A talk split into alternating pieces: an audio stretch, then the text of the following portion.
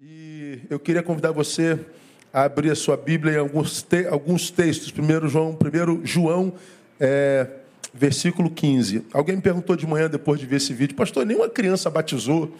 Eu falei, não, nós não batizamos crianças, não é a tradição a, da igreja evangélica, tirando algumas ramificações, né? A, a gente não batiza criança. Nós lemos a Bíblia em Atos que aquele que crer e for batizado será salvo. E a gente entende pela leitura desse texto que para ser batizado precisa só de um pressuposto, o crer, capacidade de crer. Então, todos aqueles que ah, têm a, a competência, capacidade de crer, de entender a mensagem, porque a Bíblia diz que a fé vem pelo ouvir a palavra. Então, esse que ouviu, entendeu a mensagem, o Espírito convenceu do pecado, da justiça e do juízo, recebe ao Senhor pela palavra, esse, por vontade própria, pode batizar. Então, ah, nós não batizamos crianças, nós consagramos, mas não batizamos. Né? E essas pessoas que, que se batizam, como todos nós, geralmente nós falamos assim: pô, eu me converti, eu, eu resolvi ir para a igreja, né? como, como alguém disse, eu resolvi seguir a Deus. Eu, na verdade, creio que não somos nós que encontramos a Deus, é Deus que nos encontra. Não somos nós que escolhemos a Deus, é Deus que nos escolhe. Não é que eu tenha me convertido, eu fui convertido por Ele. A ação primeira é de Deus, a minha secundária, dele é a priori, a minha é a posteriori. E esse texto que nós vamos ler, João 15, 16, é um texto que a gente conhece muito bem, que fala um pouquinho sobre isso mas não é exatamente sobre isso que eu vou falar hoje, onde o texto diz assim: Vós não escolhestes a mim, mas eu vos escolhi a vós, vos designei para que vades e deis frutos, e o vosso fruto permaneça, a fim de que tudo quanto pedirdes ao Pai em meu nome, Ele vos conceda. Então Jesus nesse texto começa dizendo: Vocês não escolheram a mim, eu escolhi vocês. Aqui acaba toda a discussão. A ideia de que quando eu escolho Deus, Deus já havia me escolhido. Eu o quis porque Ele quis que eu o quisesse. A Bíblia diz que Deus é o que opera em vós, tanto o querer quanto o efetuar. Então, quem foi que me fez querer? Ele. Quem efetuou essa, esse encontro? Ele. Quando a gente lê João 6,65, nós lemos uma outra palavra que diz: E continuou. Por isso vos disse que ninguém pode vir a mim se pelo Pai não lhe for concedido. Jesus dizendo: ninguém pode vir a mim se pelo Pai não lhe for concedido. Ou seja, se você se encontrou com Jesus, quanto aqui já se encontraram com Jesus? Diga glória a Deus. Então foi o Pai que te levou até Ele. Posso ouvir glória a Deus de novo? Pois é. Ninguém pode vir a mim se o Pai não conceder. Esse texto é, são, esses textos são textos que, que mostram a trajetória da nossa conversão e do nosso encontro com o Pai. E aí, o, o tema que a gente deu para a nossa palavra, escolhidos e procurados. Esse texto diz que nós somos escolhidos. Ah, entraria aqui uma discussão teológica sobre predestinação ou não, calvinismo, arianismo, mas eu não, não acho que vale a pena entrar nisso. Ah, esse texto diz que ele nos encontrou, ele nos escolheu. E a pergunta que a gente faz: quem é aquele a quem ele encontra? Quem é aquele a quem ele escolhe? Quem é aquele a quem ele encontra? Aí eu diria, ele encontra Ih, rapaz, tem um telefone aqui. que vergonha. Ai, meu Deus do céu, vai matar a mulher de, de, de vergonha. Quem é ele que ele encontra? Ele encontra quem ele procura. A quem é que Deus procura à luz da palavra? Adorador. João 4, 23, 24. Mais um texto do livro de João que diz: Mas a hora vem, e agora é, em que os verdadeiros adoradores adorarão ao Pai em espírito e em verdade, porque o Pai procura a tais que assim o adorem. Deus é espírito e é necessário que os que o adoram o adorem em espírito e em verdade. A, a hora vem e é agora que os verdadeiros adoradores adorarão o Pai em espírito e em verdade, porque o Pai procura a tais que assim o adorem. Então nós somos escolhidos e procurados, procurados e escolhidos. Neil, você não, não veio a mim, você não escolheu a mim, eu te escolhi, eu já te procurava. E por que tu me procuravas, Deus? Porque eu sabia que você era um adorador. Sabe a ideia que eu tenho desse texto, irmãos? Que o adorador, ele já o é antes de conhecer o Pai. Eu acho que Deus, quando olha para nós, conhecendo ou não, e já percebe o quanto que a natureza que cada um de nós tem está deformada ou não pelo pecado. Acho que mesmo antes da nossa conversão, aliás, não há dúvida disso, eu e você conhecemos gente tão boa, tão, tão de Deus, digamos assim, tão, tão do bem, tão da luz, que às vezes nós chegávamos a falar assim antigamente, pô, só faltava. Só faltava o quê? Só faltava ser crente. Mas peraí.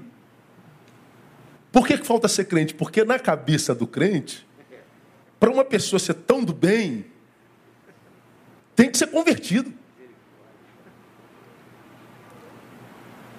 Na nossa cabeça, só tem gente de Deus da nossa religião. Não é assim que a gente aprende? É, ué. E quem não é da nossa religião vai passar a eternidade aonde? Não precisa nem falar, ele já sabe. Aquela pessoa que eu e você conhecemos que é melhor do que a maioria dos que os crentes que a gente conhece mas que não vem para a nossa igreja, não vem para a nossa religião. Aí a gente diz assim, poxa, tão, gente tão boa, gente tão do bem, os frutos comprovam que ela está cheia de Deus, mas vai para o inferno porque não está na minha religião.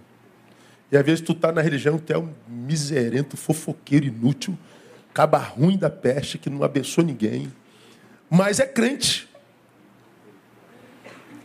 Essa ideia desse texto que diz que Deus procura adoradores. E eu já falei aqui, Deus não procura adoração. Ele não procura a produção do adorador, ele procura a, o adorador. Ele procura um tipo de gente. Ele procura gente que tem certas posturas no mundo. E ele vê o adorador, antes desse adorador, saber que é adorador. Antes desse adorador ter consciência da sua adoração, ele é escolhido.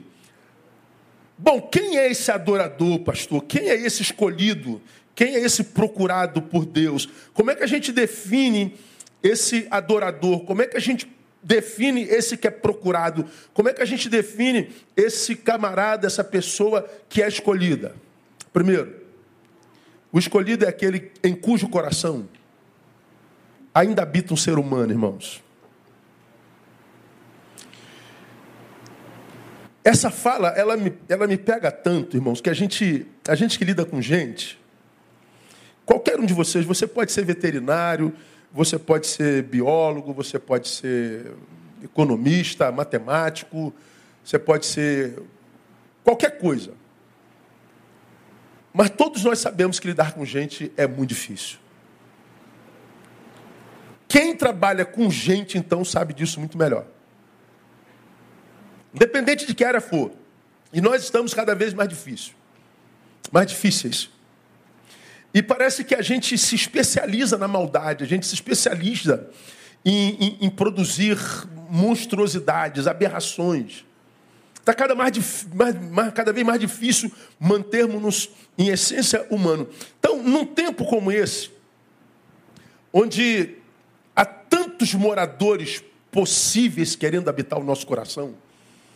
Ah, olhamos o jornal, nós somos tomados por sentimentos vários: indignação, ira, raiva, desesperança.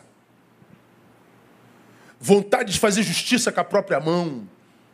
Nós olhamos nosso sistema injusto, injusto e corrupto. Nós somos bombardeados por sentimentos que vêm de fora para dentro, que são brotados de dentro para fora, que às vezes ficam em nós tanto tempo reprimidos, retidos, que a gente não tem como pôr para fora, e aí a gente começa a ter problemas psicossomáticos. Teu corpo começa a ter pano branco, teu cabelo começa a cair, você tem anorexia, você tem bulimia, você tem depressão, você tem transtorno de pânico, teu cabelo começa a cair, tuas taxas todas vão, vão degringolando, saindo do lugar, e você começa a ver teu corpo arrebentar em todos os lados, tu vai no médico, faz todos os exames. O exame dá o quê? Nada. E o médico diz: teu problema é emocional. E o psiquiatra diz: toma isso aqui. Ó. Aí você é daqueles que tem preconceito a remédios. E aí não toma e você piora mais ainda.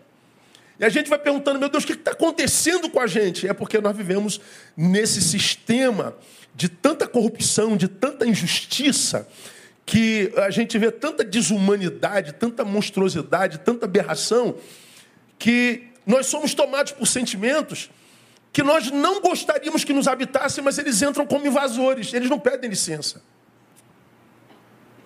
Dois sentimentos, para mim, são principais que tenham cometido essa geração e eu me posto no meio delas.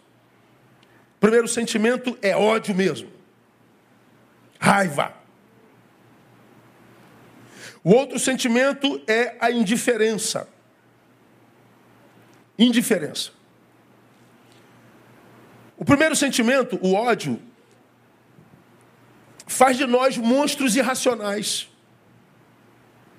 Faz de nós produtores de aberrações. Faz de nós homens pedras. O ódio faz de nós gente insensível. O ódio, ele tem o poder de arrancar de nós a, a, a humanidade que a gente tenta manter no equilíbrio. Mas a gente não consegue viver equilíbrio num tempo como esse. Falei domingo passado que nós estamos dois anos lutando contra uma pandemia, vivendo num vale de sombra da morte há dois anos, mais de 5 milhões de mortes no mundo, mais de 600 mil mortes no nosso país. Todos nós perdemos alguém querido, todos nós fomos empobrecidos pela ausência de um amigo legal, de um parente, de alguém que nos ama. Todos nós ficamos reprimidos dentro de casa durante muito tempo e nós não temos ainda noção do quanto isso gerou doença em nós. Todos nós sabemos que nenhum de nós está 100% bem. Isso a gente sabe. Mas nem todos nós temos consciência do quanto estamos mal. Vamos saber à medida que as adversidades e os antagonismos vão brotando dentro de nós. E aí vira e mexe, você vê o jornal, tem um, um, uma briga com morte na rua, vira e morte tem uma briga de trânsito que gera uma, uma barbaridade, vira e, vira, vira e mexe, você vê um, uma calamidade dentro de uma casa, você vê um surtando aqui, outro surtando ali, um pulando de ponte aqui, um suicídio a, colar, e a gente vê, meu Deus, o que está acontecendo com a raça humana? Nós estamos reprimidos há dois anos. Nós temos vivido com um alvo no peito e outro nas costas há dois anos. Nós não temos noção do quanto que a gente está doente. O monstro, ele é gerado por esse ódio que vem pela indignação, e esse monstro é o produtor de monstruosidades. Já o indiferente não é o monstro. O indiferente é o homem de bem que não produz. Você não faz mal. Você não denigre, não mata, não produz violência. Mas também não faz bem a mais ninguém. Você se retirou para si e diz: oh, não tem mais nada a ver com isso, eu quero que se dane. Na linguagem popular, você é aquele que apertou o botão do dane-se. Que se dane. Quero saber de mais nada, não, pastor. Não acredito em mais nada, não acredito em mais ninguém, não acredito em coisa nenhuma. Você não é do mal. Você é do bem, mas não produz. E qual é o problema do homem do bem que não produz? É que a Bíblia diz que aquele que sabe fazer o bem e não faz, peca. O monstro que produz barbaridades e o homem de bem que não produz bondade são parte da mesma moeda. Em versões diferentes. Em ambos os casos, no monstro ou no indiferente, nós temos o aparecimento, eu diria que por invasão de entidades nocivas e não identificáveis com a nossa essência. Quando eu estou cheio de ódio, eu sou invadido por sentimentos que eu não, não, identifico. Quando eu sou indiferente, eu sou invadido por sentimentos que eu não identifico. E muitas vezes nós temos sensações, sentimentos que a gente não sabe discernir, que você não reconhece como sendo parte da tua personalidade. Contei aqui alguns meses atrás de um pai e um filho que brigaram por causa de, de ideologia política. Essas brigas idiotadas que a gente tem no Brasil hoje. O filho perdeu a cabeça e espancou o pai. O pai entubado, à beira da morte. O filho volta à normalidade, porque ele foi tomado por ódio, por ira contra o pai. E o amor que se tem pelo pai foi abafado pelo grande ódio que o menino carregava. E ele quase mata o pai de pancada. Mas quando o ódio passou, o amor veio, lembrou que é meu pai, é de onde eu vim, é minha família, meu sangue, meu progenitor. Aí ele nos procura e diz: Pastor, meu Deus do céu, o que, que eu fiz? O que, que eu fiz? Deus tem misericórdia de mim. Pois é, ele não sabia que ele era capaz de ser acometido por um ódio tão grande, mesmo por alguém tão importante na sua vida. Esse ódio já o habitava. Mas ele não sabia que ele já tinha sido invadido por esse ódio, porque esse ódio estava lá em estado de, de, de, de normose, aquele estado estava lá é, é, é, sossegado, e ele não sabia que tinha sido invadido por aquilo. E quando isso apareceu dentro dele, ele não soube reconhecer, tornou-se refém de um ódio tão grande que ele quase mata quem mais ama. É assim que tanta gente tem estragado a sua vida. Quem é o homem a quem Deus procura, gente? É o, o ser que ainda carrega um ser humano dentro. É um ser que não se entregou a essa passionalidade dentro da qual a gente vive. É o ser que ainda raciocina antes de agir. É um ser que ainda busca autoconhecimento. É um ser que, quando percebe que está brotando esses sentimentos que não tem a ver com a sua natureza, que você é capaz de dizer, meu Deus, isso não sou eu. Eu não diria normalmente uma pessoa como uma coisa como essa. Eu não agiria normalmente dessa forma. Eu não sou assim, eu nunca fui assim. Ótimo, então você tem um ser humano dentro. Você ainda tem uma racionalidade saudável. Então é hora de você parar. E... Então por que, que eu estou agindo assim? É hora de refletir. Esse é o adorador.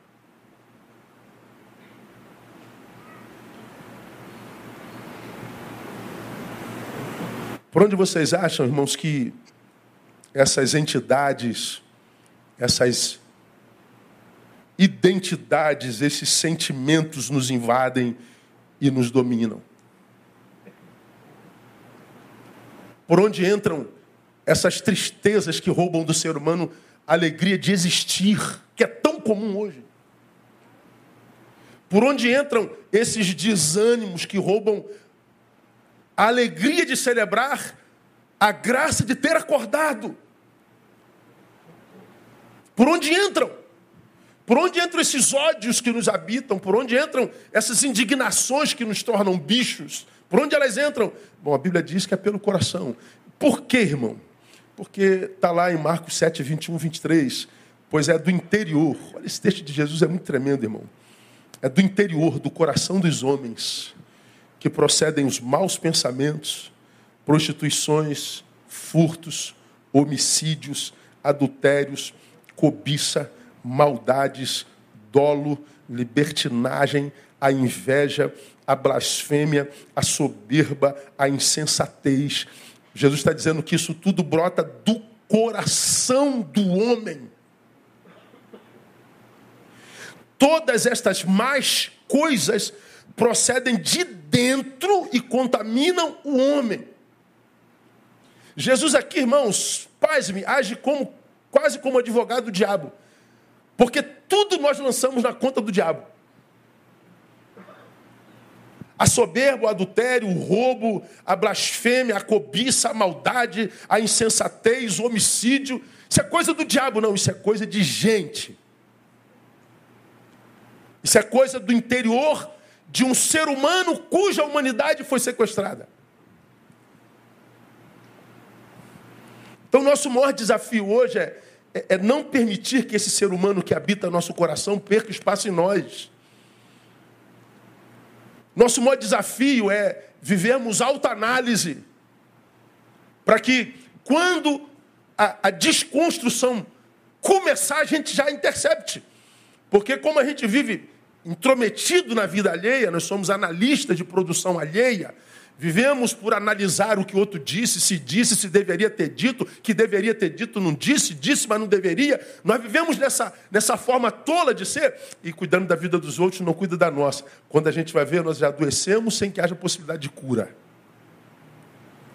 O adorador, a quem Deus procura, é esse ser humano que antes da fé tem percepção de si, e trabalha para que em si mantenha o ser humano que é. Esse para mim é o maior desafio. Por quê? Porque é ele, com a ajuda de Deus, que domina esse lixo todo que nos habita desde a queda e pelo qual todas as entidades do universo brigam. Preguei aqui alguns anos atrás, você deve se lembrar disso. Todas as entidades do universo brigam pela nossa interioridade. Brigam. Quando a gente fala de batalha espiritual, uma grande parte do nosso povo acredita que a batalha espiritual é aquela que acontece, você já me viu falando sobre isso aqui, com os demônios que se manifestam no culto. Estou aqui pregando, aparece lá uma mulher pulando lá com a voz de homem, babando, Ih, tem alguém demoniado. Aí bota no culto aqui, faz aquela coisa toda que você faz. Daqui a pouco aparece um homem lá com voz de mulher e, e babando com a voz torta, mão para trás. Batalha espiritual. Irmão, se, se, se a batalha espiritual fosse só essa, seria a coisa mais fácil do mundo, né? Era só a gente não ser refém da espetacularização. Quer um demoniado lá? Leva para a sala, bota lá. Ó. Continua o culto, como se nada tivesse acontecido. Cai outro, leva para outro lado. Mas não, a gente gosta da espetacularização traz para o púlpito, dá o um nome, quem te mandou, o que, que você está fazendo aqui, blá, blá, blá, em nome de Jesus, tá.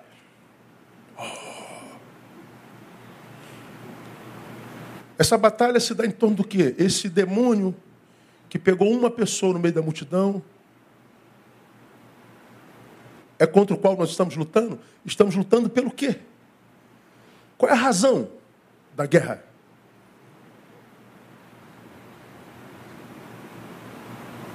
Se um demônio quer lutar contra o povo de Deus, vai lutar contra o povo de Deus dentro de uma igreja.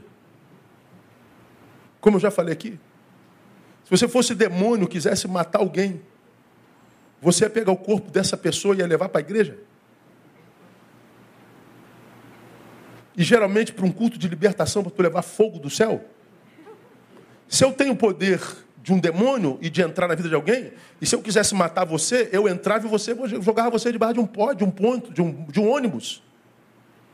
Se eu tivesse poder, enquanto demônio, de tomar você, porque eu te odeio e quisesse destruir a tua vida, eu te jogava de cima de uma ponte. Eu não te levava para a igreja.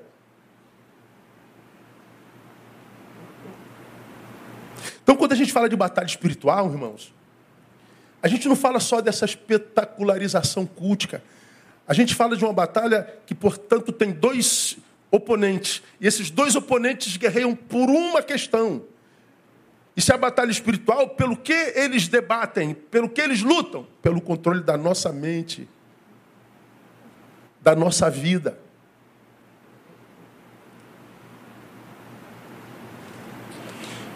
Eles lutam pelo controle da nossa existência. O diabo veio para matar, roubar e destruir. Eu vim para que vocês tenham vida e vida em abundância. Então, é a luta da morte contra a vida. É a luta da luz contra as trevas, da carne contra o espírito. Nós estamos é, não como aquele que batalha, mas nós somos o, o, o alvo pelo qual se batalha. Quando Deus condena a serpente em Gênesis, diz que uma das suas condenações seria alimentar-se do pó da terra, e você já aprendeu isso aqui. Pela terra rastejarás e do pó da terra te alimentarás. E a gente sabe que cobra não come pó. Cobra não come areia. Ou é carnívora ou é herbívora. Então, quando Deus fala com a serpente, não fala só com a cobrinha que se arrasta. Fala da maldição que veio sobre aquele que usou a cobra para desconstruir o projeto de Deus para a humanidade. E ele diz para o Satanás: você vai se alimentar do pó da terra. Pó da terra é produção humana. Pó da terra, você já aprendeu aqui? Eu e você vamos vivendo e a gente vai deixando a nossa produção, pó da nossa, do nosso pé. Então a minha produção alimenta a treva. Então eu digo, cada um de nós tem o diabo do tamanho que merece. Quanto mais desgraça você produz, quanto mais desumano que você é, maior é aquele que você alimenta e que vai te matar, roubar e destruir. Quanto mais santo, quanto mais do bem, quanto mais humano, menor a tua produção, menor o inimigo contra o qual você luta. Por isso há tanta gente, irmãos, que que meu Deus não dá certo em nada, meu Deus, que, que, que às vezes ele fala assim, pastor, eu nasci para sofrer mesmo, eu nasci para ser tapete, eu sou um desgraçado, eu sou amaldiçoado. Não, não é não, filho. Você é criatura de Deus, e Deus criou você para vencer. Deus criou você para dar certo. Só que o dar certo ou não depende da tua produção. Depende da tua luta contra si mesmo. Contra aquilo que te habita, contra aquilo que te faz casa. Então nós somos escolhidos e procurados. Deus procura os escolhidos e os escolhidos são os que são procurados. Quem são esses, irmãos? É, não, são os religiosos que vivem dentro de templo, não. Não são os religiosos que, que, que vivem errado de segunda a sexta, chega domingo, vem cantar um hino para Deus, não. Não são esses que, que, que têm a vida toda desarrumada, toda desarranjada e sexta-feira vai para o monte fazer oração de poder. Deus procura gente, irmãos, que não abre mão de ser gente, que não se rende ao ódio e à indiferença, e que perde a própria essência humana, que perde a própria humanidade.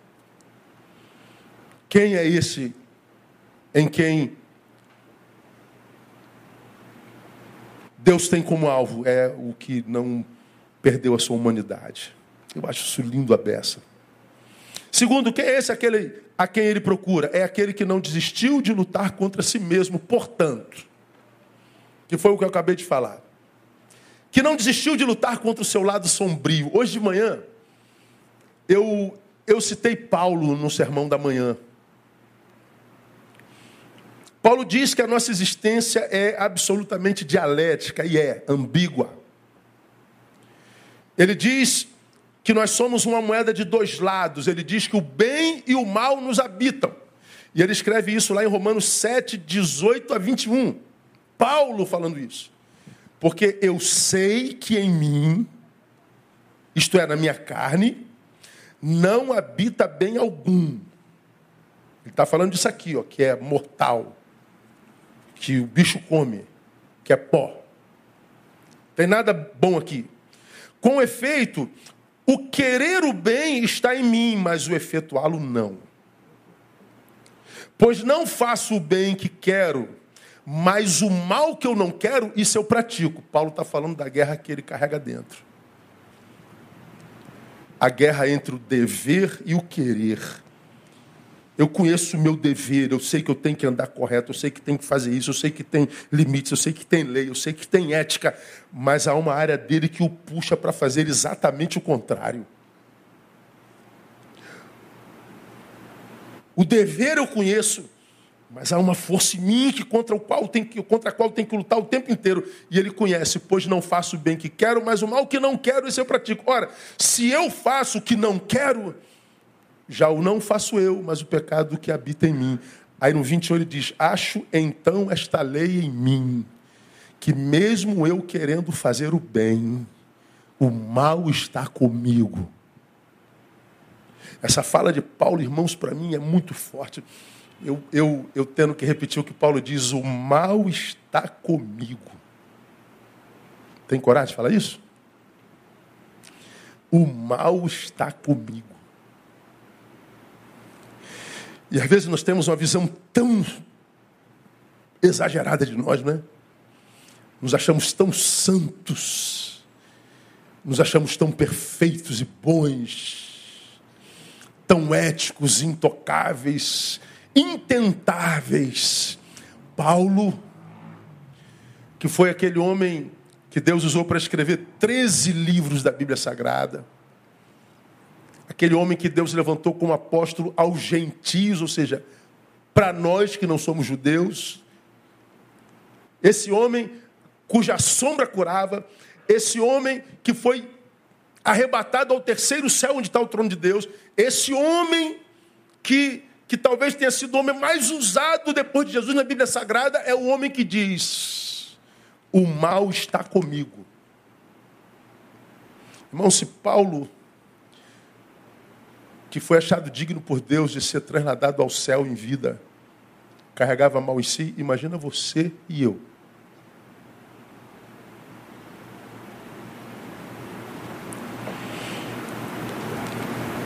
Quem é o adorador que Deus procura? É aquele que não desiste de lutar contra si mesmo. É aquele que está lutando contra a força. Aquele meu lado sombrio, meu lado obscuro, ele me habita. Ele é uma possibilidade em qualquer um de nós.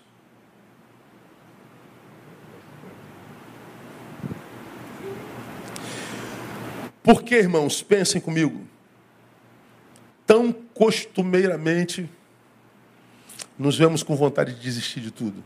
Já teve vontade de desistir de tudo, irmão? De chutar o balde e dizer, dane-se mesmo? Eu tenho uma moto que às vezes olha para a garagem assim, já falei aqui. Cara, essa semana eu vou botar minha mochila nas costas, vou sumir no mundo.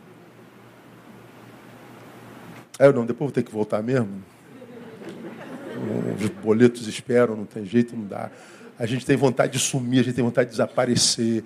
Só que nem sempre nós deixamos que percebam isso.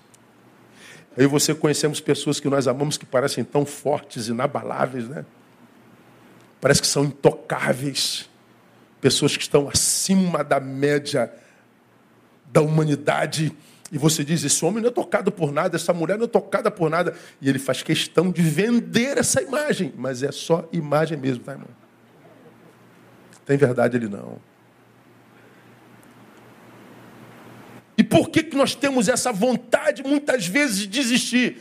Porque nós estamos em contato por muito tempo com aquele ser que em nós nós não gostamos.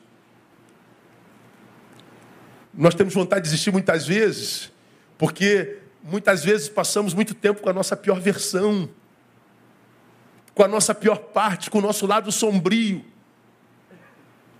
É o nosso lado ruim, são os nossos pensamentos ruins, estão, estão passeando dentro de nós sem pedir licença, ou com a nossa licença, e a gente fica nisso por muito tempo. Porque tem dia que a gente acorda e a gente já acorda pulando da cama feliz, tem dia que a gente não queria nem acordar. O problema é que se no dia seguinte a gente também não quer acordar de novo, aí na semana inteira a gente acorda mal, duas semanas mal, um mês mal. Eu falei, meu Deus, está ficando ruim, hein? Vai ter que mudar essa postura de acordar aí, porque como a gente acorda, define a qualidade do dia que nós teremos. Você percebe que já está acordando mal alguns dias. Por que você está acordando mal há tantos dias? Você precisa sair daí e tentar ter contato com o teu lado bom, com aquilo que é de bom na vida, mudar o foco do teu olhar. Por que está tanta gente desistindo? Porque chega uma hora que ele passa tanto tempo com o lado ruim dentro em si, que ele acha que não tem mais nada de bom na vida. Mais nada de bom. Hoje de manhã eu preguei um sermão, começando a palavra, lembrando de uma irmã da nossa igreja que senta no meu gabinete e diz assim: Pastor, desisti de amar. Desisti. Desisti do amor. Porque eu amei muito e o amor só me fez sofrer. Eu perguntei para ela: o problema é o amor? ou é a forma de amar? A senhora conhece alguém cujo amor fez muito bem a vida? Todos nós conhecemos. Então o problema não está no amor, está naquele que ama. Ou está naquele a quem amamos. Está na forma como amamos. O problema não é o amor. O problema é o método, é a metodologia. Então não desista do amor. Citei para ela 1 Coríntios capítulo 3, 13. Preguei sobre ele hoje de manhã. Ainda que eu falasse a língua dos homens e dos anjos, não tivesse amor, Ainda que eu distribuísse os meus bens todos para o sustento dos pobres e não tivesse amor, nada me aproveitaria. Ainda que eu entregasse meu corpo para ser queimado e não tivesse amor, nada seria. Ainda que eu tivesse todo o dom de profecia, conhecesse toda a ciência e não tivesse amor, nada seria. Paulo está dizendo: sou enquanto amo. Eu falei para ela: a gente não morre quando a morte chega, a gente morre quando o amor se vai. Quando a gente abre mão do amor, a gente abre mão da própria existência. Porque se a gente abre mão do amor, a gente abre mão da humanidade, da vida, e somos sequestrados por esse lado sombrio que nos habita, contra o qual a gente tem que lutar, a gente tem que brigar. Não tem só que ajoelhar e pedir a Deus para tirar isso de nós, irmãos. Porque muito do que a gente pede para Deus tirar de nós, quem tem que tirar de nós somos nós mesmos. E muitas vezes, para tirar isso que nos invadiu, requer muita disciplina e esforço. E a gente prefere orar pedindo a Deus que tire, porque a gente não está disposto a desenvolver tanto esforço e praticar tanta disciplina. Esses quase sempre são aqueles que saem da presença de Deus frustrados com Ele. E como eu repito aqui todos os domingos, eu não consigo entender como é que alguém pode se frustrar, se decepcionar com Deus que é perfeito. A questão está no seu olhar. Então a nossa luta, irmãos, é contra, é contra o que, contra nós mesmos. E esses que estão lutando contra si, Deus está vendo. São esses que Deus está procurando. Agora pense comigo. Eu procurar uma coisa é comum, porque eu não consigo ver para além daquilo que está diante dos meus olhos, da minha fuça ali. Ó. Por exemplo, fui tomar um, um, comprimido agora à tarde, comprimido caiu no chão, ele fica na, na bancada da cozinha. E não tem jeito, tudo que a gente vai usar, quando cai, vai para debaixo do armário, não é isso que acontece? Ele nunca cai e rola para o meio da, do lugar. Ele cai e vai lá para embaixo da geladeira, lá para baixo do armário, dá uma raiva danada. Aí tu tem que abaixar, tem que ir lá atrás. E, e não cai, não fica na beirinha, não, vai lá para o fundão lá. Aí a gente que já tem 50, o corpo já estala todo, para tu abaixar um sufoco danado. Aí tu desiste até do remédio. Vou embora, não vou tomar esse remédio, não. O remédio, o remédio cai e vai lá para baixo. Aí eu falo assim, cara, não vou tomar remédio não, eu vou embora. Remédio miserável, cara, toda hora que cai lá. Aí eu falei, não, preciso desse bendito desse remédio. Aí eu falei, vou tirar outro, vou, deixa para lá. Não, o remédio tá caro para caramba, né? Aí eu falei, não, vou ter que abaixar, cara. Renuncia o teu conforto. Renuncia a tua preguiça. Agacha aí. Deita no chão. Estica o braço Pega o miserável do remédio. Porque você precisa desse bendito desse remédio. E precisa mesmo. Requer esforço e disciplina, gente. Para as mínimas coisas. Só que a gente vai deixando passar amanhã, depois, depois, depois, depois, quando você vê, já está uma pilha gigante. Você diz, ah, não tem mais jeito não, pastor, não tem mais jeito, Deus. É, talvez não tenha mesmo não. Não é Deus que faz, somos nós. Amém, minha igreja? Amém. Pois é, vamos terminar? Quem é aquele a quem Deus procura? Aquele que não se satisfaz em cumprir a missão pela metade. Essa palavra aqui me abençoou demais, esse terceiro tópico. Voltamos ao texto base e nós vemos lá João 15, 15. Vós não me escolhestes a mim, mas eu vos escolhi a vós E vos designei para que vades e des frutos. E o vosso fruto permaneça. Eu vos escolhi para que vades.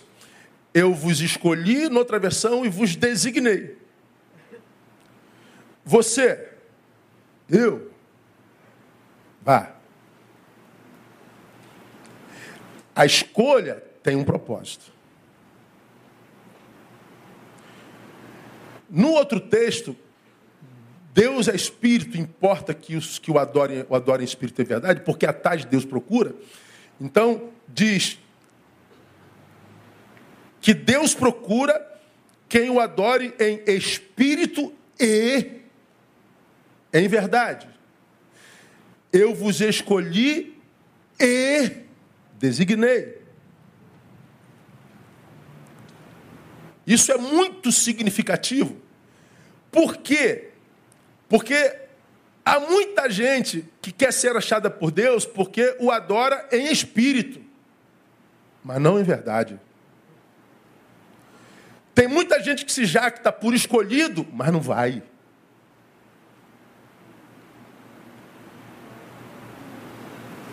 Ele diz que é adorador, mas a adoração dele é aqui, ó, na igreja.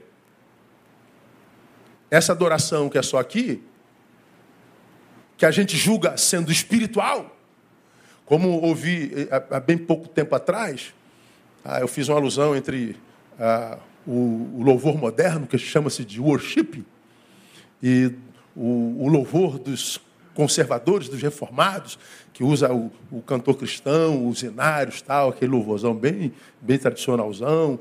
Aí eu falei né, da diferença de, de ambos e tal. Aí alguém falou assim: Ah, pastor, eu prefiro daquela adoração que a gente fica chapado no Espírito Santo. Eu falei, é mesmo, é? Chapadão, irmão, chapadão no Espírito Santo. É bom, legal. E depois que tu sai da chapação, o que, que você faz?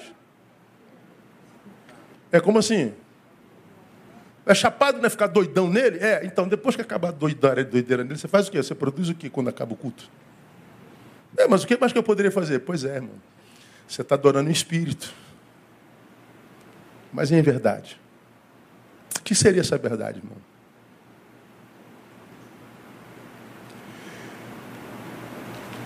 Guarde isso, minha igreja amada. Em espírito é a consciência tocada pelo Espírito Santo.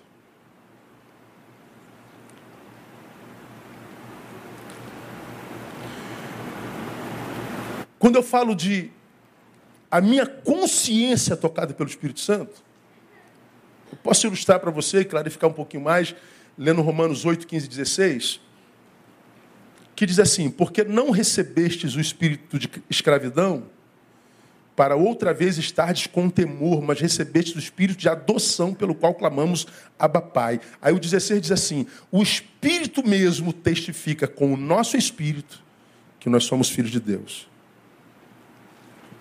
O texto fala sobre a obra salvífica do Cristo que nos foi otorgada pelo Espírito Santo, pelo sacrifício do Senhor. E esse espírito, diz lá, não é de escravidão, não é um espírito de temor, temor para viver para Ele. Mas diz que nós recebemos um espírito de adoção, e é por esse espírito de Deus que nós clamamos Abba, que quer dizer Pai. Eu digo Pai pelo Espírito. Como é que você consegue dizer Pai pelo Espírito? Porque o Espírito, o Espírito com E maiúsculo, o Espírito Santo, testifica com o nosso Espírito, E minúsculo, que nós somos filhos de Deus. Então, é a minha consciência, meu espírito, sendo tocado pelo Espírito de Deus. Eles se tocam e essa, esse tocar do divino com o humano, do Espírito de Deus com o meu espírito, gera consciência de filho. Isso é espiritual. É daí que vem a adoração em espírito. Porque eu e você podemos estar aqui no mesmo culto, gente que foi tocado pelo Espírito, a consciência de filho foi gerada, e tem gente que pode estar cantando as mesmas músicas que nós e nem Deus acredita. Está cantando como quem canta no show do Zé Ramalho, do Djavan. Pô, que música bonita, maneira. Não significa nada para mim, mas é maneira. Já você está adorando com a consciência de filho, você está se derramando em lágrimas. Meu Deus, por que esse homem está chorando tanto? É o Espírito tocando no teu espírito. Consciência espiritual. Isso é adorar em espírito. Só que fazer só isso é fazer a obra pela metade. Porque o texto diz que eu devo adorá-lo em espírito e concomitantemente em verdade. Não é uma coisa ou outra. É o conjunto da obra. Então, primeiro é de espírito para espírito, de lá para cá. Se foi de verdade, se isso aconteceu de verdade, depois será em espírito e em verdade. De espírito para espírito, aconteceu de verdade? Então vai ser em espírito e em verdade. O que é em verdade? Eu vou dar exemplos bíblicos para vocês. Eu vou pegar 3,30 de João. 3,30 de João diz assim: é necessário que ele cresça e eu diminua. Você foi tocado na consciência pelo Espírito? Teu Espírito testifica com o Espírito de Deus que você é filho de Deus? Sim, pai. De verdade? Sim, pastor. Então, você vai trabalhar para que você diminua. Você vai trabalhar para que ele cresça. E esse diminua aqui, preguei sobre isso há bem pouco tempo atrás. E disse lá, é, diminuir, diminuir até desaparecer. Diminuir nós, diminuir nós, diminuir nós, até que, quando olharem para nós, vejam Cristo. Só que hoje, o que nós vemos é exatamente o oposto. Nós vemos adoradores que querem aparecer cada vez mais. E aparecem. Estava no Espírito Santo agora, semana passada, fui lá duas vezes. E lá estava sentado com um pastor que me convidou para falar para o conselho de pastor de Cariacica. Ele falou: Lembra de mim, pastor? Falei, pô, pastor, me desculpa, eu, eu, eu rodo muito, eu não consigo lembrar de todo mundo. O senhor esteve na minha igreja. falei, pô, senhor, me desculpa, eu não me lembro. Quando é que foi? É 2011, sei lá, 2012. Aí ele falou, senhor lembra que nós tivemos aquela experiência com aquele cantor? Rapaz, foi na tua igreja, lembrei. Aí por que, que eu lembrei? Um cantor famosaço aí. O que pensa que cara intragável, irmão. Pensa que cara soberbo, pensa que cara assim. Ah!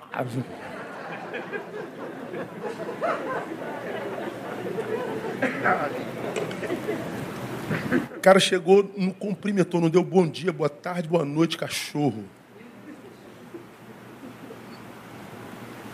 Sentou na poltrona, não cumprimentou nem o pastor da igreja. Chegou no, quase no meio do culto. Vamos cantar com fulano de tal. Ele pegou o violão, não cumprimentou a igreja. Fechou o olho, mandou. Acabou de cantar as músicas combinadas, ele sentou. Acabou a música, ele levantou, foi embora. Cumprimentou nada nem ninguém. Depois o pastor falando para mim o quanto que ele distratou o próprio pastor. Eu falei, mas tu vê esse cara na, na televisão, nas redes, sendo idolatrado, babado, e a gente não conhece. É por isso que eu digo a vocês, irmãos, que o que nós conhecemos do outro é só um instante. Ninguém conhece ninguém, nós conhecemos instantes. E são instantes, se for de rede, produzidos para impressionar e para vender. Então, a, a, a, aquelas pessoas que se dizem adoradoras, mas que parece que param de adorar quando não são reconhecidas, estão adorando o Espírito, mas não em verdade. Então, se eu tive encontro com o Senhor, eu preciso diminuir a bola, preciso mais simplicidade. Usaria outro texto, Filipenses 2,3: Nada façais por contendo por vanglória, mas com humildade, cada um considere o outro superior a si mesmo. Ora, se eu adoro o Espírito em verdade, então deixa de arrumar contenda, irmã. Deixa de arrumar briga por tudo, deixa de reivindicar tudo o tempo todo, de encher o saco dos outros. Pare, irmão, de vanglória, de se achar a cereja do bolo, ah, mas com humildade considere o outro superior a si mesmo. Cara, isso é o que não acontece. A gente não reconhece nem os nossos superiores. Quanto mais olhar um inferior e achar superior.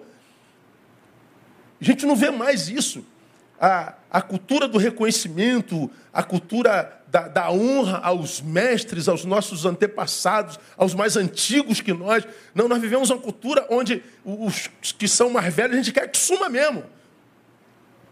Porque está atrapalhando a nossa adoração, está atrapalhando o movimentar da igreja. Não é assim. A, a gente fala de adoração cantoria, mas a gente não fala da adoração honra, respeito, glória, tributar louvor àquele que, que são primícias no reino, no evangelho. Se eu fosse esse outro versículo, se for possível, quanto depender de vós, diga aí para mim. Tende paz com todos os homens, mas a gente prefere a razão do que a paz. É, é briga para todo lado, é briga para todo lado, é briga para todo lado. Se tu, se tu botar no culto ao vivo, aí já deve ter gente brigando aí, briga o tempo inteiro. No meio do culto, os caras estão brigando. Mano. O cara deixa de cultuar, deixa de adorar, deixa de ouvir a palavra. O cara tem, tem, tem, tem a Netflix para assistir, para assistir, tem um monte de filme bom para ele ver, tem livros maravilhosos para ele ler. Ele vai assistir o culto da igreja. Aí na igreja ele começa a brigar com todo mundo. Falei, Senhor, toma para si esse miserável, porque não presta para nada não. Mas nem isso a gente pode orar. Tudo dá briga, tudo é contenda, tudo dá treta, irmão. E treta dá ibope. Para a igreja, domingo, cantar uma musiquinha para Deus.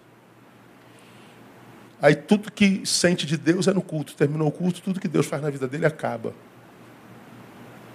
Ou seja, não se conforme, irmão, com uma como uma vida espiritual que só muda o teu local de culto, mas que não muda o teu modo de ir, o espírito com o qual você caminha no mundo. Ah, eu adorava naquele centro, agora adoro nessa igreja. Eu adorava naquele templo budista, agora adoro nesse. Mudou o local de culto? Mudou. E a forma de você ir? E o seu dia a dia mudou? O espírito com o qual você caminha no mundo mudou? Não, pastor, continua a mesma porcaria. Então você não vai ser achado por Deus mesmo. Deus não está procurando você. Você vê, hoje eu estava indo para casa, como qualquer um de vocês, né? no caminho da nossa casa, a gente passa na frente de 1.500 igrejas. Quantas igrejas tem daqui até a tua casa? Conta um dia que você vai ver só. É, tem mais igreja do que sei lá o que, irmão. Aí eu estava reparando como a grande maioria delas só tem um espaço de culto. Isso aqui, ó. A, o que a gente chama de templo. É um lugar onde a gente vai, tem uma hora e meia de louvor, de, de, de palavra e vai embora para casa. Domingo que vem a gente volta. Uma hora e meia vai embora para casa. Domingo que vem a gente volta. Eu fico pensando, meu Deus, qual é o sentido da gente vir aqui fazer isso? O que você está fazendo aqui? Por que, que a gente vem à igreja? Cantar uma música para Deus. Canta em casa, no banheiro. Pode diminuir aí que o meu sol está tremendo aí, né, cara? Estou vendo? O fogo do Espírito não está aquecendo, não. Vou botar no 20 aí, deve estar no 18. Aqui é outro Espírito demais. São, são, são lojas e templos que a pessoa entra, canta e vai embora para casa. Mas a igreja não tem uma estrutura para ensinar, para formar, para servir, para salgar aquela rua, aquele bairro, para treinar gente. Na maioria das nossas comunidades, a gente entra como uma obrigação para fazer um trabalho para Deus e volta para casa e a gente acha que nós cumprimos a nossa missão em Deus. Eu tento me colocar no lugar de Deus, que está lá sentado no seu trono, olhando para nós que viemos aqui cantar uma música para Ele, Deus é assim, meu Deus, que sentido tem isso?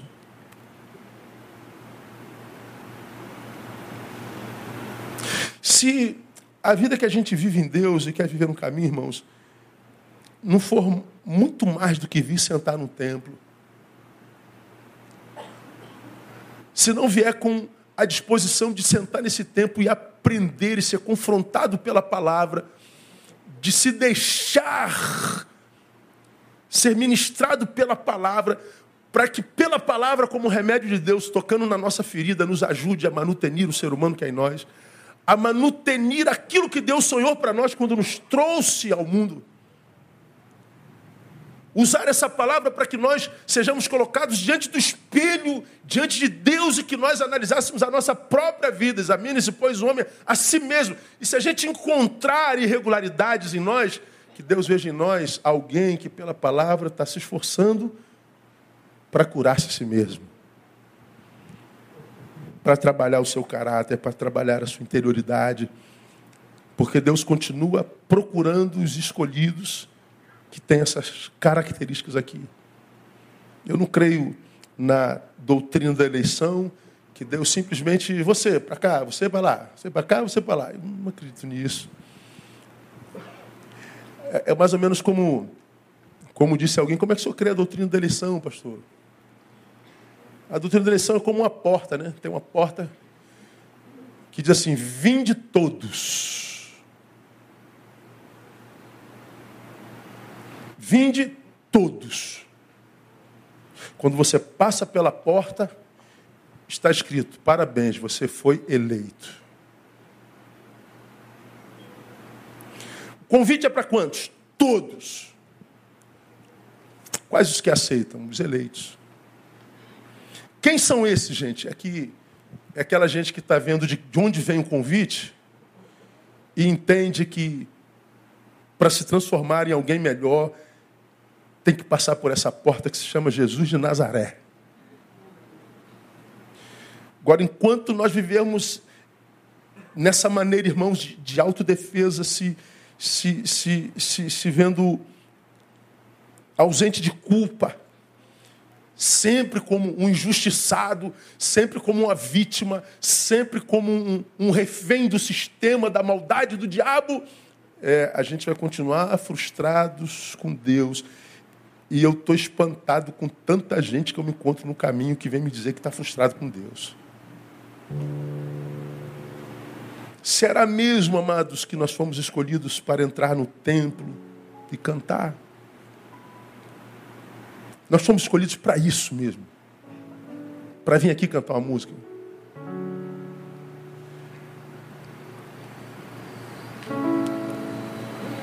Será que não há uma forma melhor da gente glorificar o Senhor? Será que o Senhor, quando pensou em eleger você, quando o Senhor elegeu você, quando o Senhor tocou em você pelo Espírito Santo e abriu a tua mente, teu coração, tua consciência para que teu espírito se encontrasse com o espírito dele. Será que quando Deus fez isso na tua vida, não fez para que mais do que alguém de quem ele ouve a oração, será que Deus não planejou fazer de você a resposta da oração de alguém?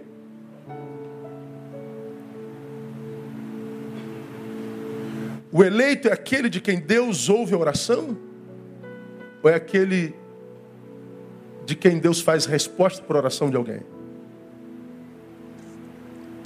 Será que o eleito é aquele, como eu tenho dito aqui, que Deus resolveu fazer o destinatário da sua bênção? Ou será que não é aquele a quem Deus quis fazer o canal dela? Será que o eleito é aquele que a Deus pesca e joga dentro do aquário chamado templo, do chamado igreja? Ou será que não é aquele que ele tira da igreja e ensina a nadar no mundo sem se contaminar por ele.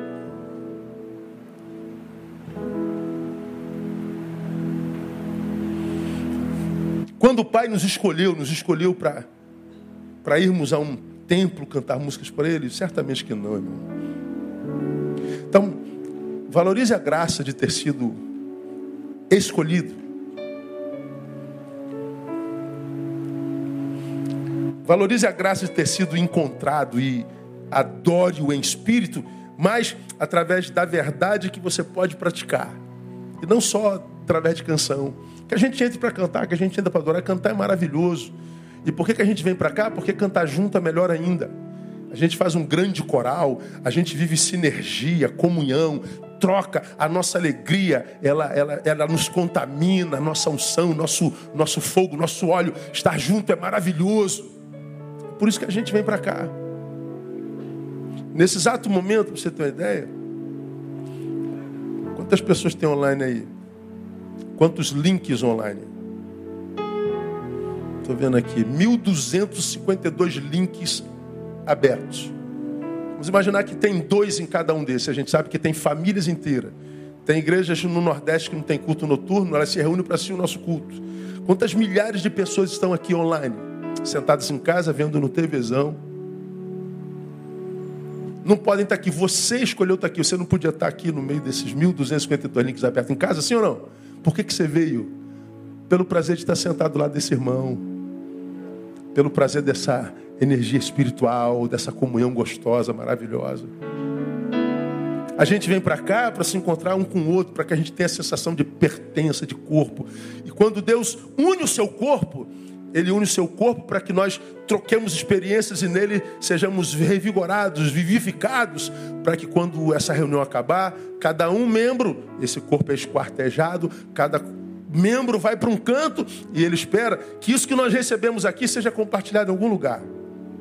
Então, nessa semana, você que não costuma fazer isso, peça a Deus, Pai, me dê a graça de partilhar, de compartilhar o muito que o Senhor me dá com uma pessoa essa semana, pelo menos. Uma vez que o Senhor mexe com a minha consciência, me exortando para que eu te adore em espírito aqui, mas em verdade lá, me dá a graça de compartilhar o teu amor, a bondade com alguém nessa semana. Faça essa oração, você vai ver que vai aparecer alguém no teu caminho para você abençoar. E às vezes aquele a quem Deus vai colocar no teu caminho para abençoar, não é alguém que vai chegar pedindo misericórdia, de repente é um miserável que vai querer tirar a tua paz. E o Senhor vai falar assim: esse aí que eu quero que te abençoa. Eu falei, mas Senhor, esse eu quero dar um murro na cara. Pois é, vença-se a si mesmo te chamou de, de, de, de vagabundo. Oh, meu Deus do céu, Jesus, eu vou quebrar o dente desse cara. Aí você vai falar, Deus te abençoe, querido. Aí ele vai dizer, te abençoe nada, seu otário. Eu falei, pô, meu Deus, vou queimar a orelha dele, Deus. Eu não sei, Deus vai te dar sabedoria. Agora, quando você consegue se vencer e abençoar um algoz, cara, isso dá um negócio bom em você. Quando você percebe que alguém é, acendeu através da tua instrumentalidade. Quando você perceber que Deus passou por você para chegar em alguém, Deus te fez caminho, tu vai querer ser caminho o tempo todo. Por quê? Porque você vai sentir Deus passando por você. E toda vez que Deus passa por você para chegar alguém, deixa algo dele em você. Sempre deixa algo em você. Então, sai dessa desse estado de defesa, de autopreservação, de ódio, de indiferença. E diga a Deus, Deus, eu quero te adorar em espírito, eu quero ir no templo, chorar, pular, dançar, glorificar, mas eu quero ir para o campo da verdade, eu quero praticar, eu quero ser alguém que realmente é usado pelo Senhor. Valorize isso. A tua eleição, você é, foi procurado porque foi escolhido e foi achado por Deus Deus espera que a tua vida faça valer a pena essa eleição no nome de Jesus. Amém, amados? Vamos aplaudir o Senhor. Vamos ficar em pé. Vamos louvar o Senhor.